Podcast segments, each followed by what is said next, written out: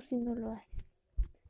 En este tema nos da a entender que por la frase nos dice que copiar está bien, pero realmente está mal porque tú un día antes del examen una semana antes del examen este, estudias y a lo mejor o eres de las personas que estudian o que no estudian.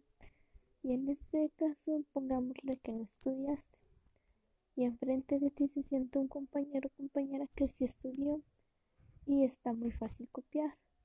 ¿Qué harías tú? En mi caso, yo creo que no copiaría. ¿Por qué? Porque no sería honesta con los demás y no sería honesto o, como diría, sencillo que la otra persona que sí estudió, este, yo vaya y copie y a lo mejor meternos en problemas esa persona y yo.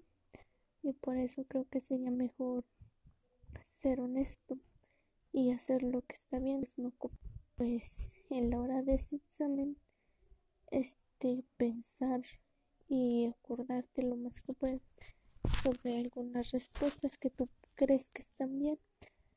Y si vaya que no te fue bien en ese examen, queda como lección para el próximo de que debes de estudiar y sacar mejores calificaciones, que debes poner más atención en las clases aunque sean aburridas, que debes, si no sabes algo, debes preguntar a la maestra o al maestro, de pedir ayuda o que te ayuden a, a estudiar. Y cuando sepas que va a haber ponerte a estudiar esta vez para que no vuelva a ocurrir lo que ha ocurrido y tener en mente de que si copiamos este es algo deshonesto es algo que no está bien y que estamos mintiendo porque si llegara el caso de que nadie descubriera que copiaste y sacaras mala calificación pues no sería tu calificación sería la calificación de alguien más y creo que eso está mal, que estemos mintiendo.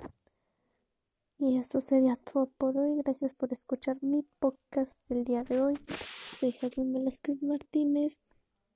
Vengo del Telebachillerato San Miguel de Isla. Gracias por escucharme.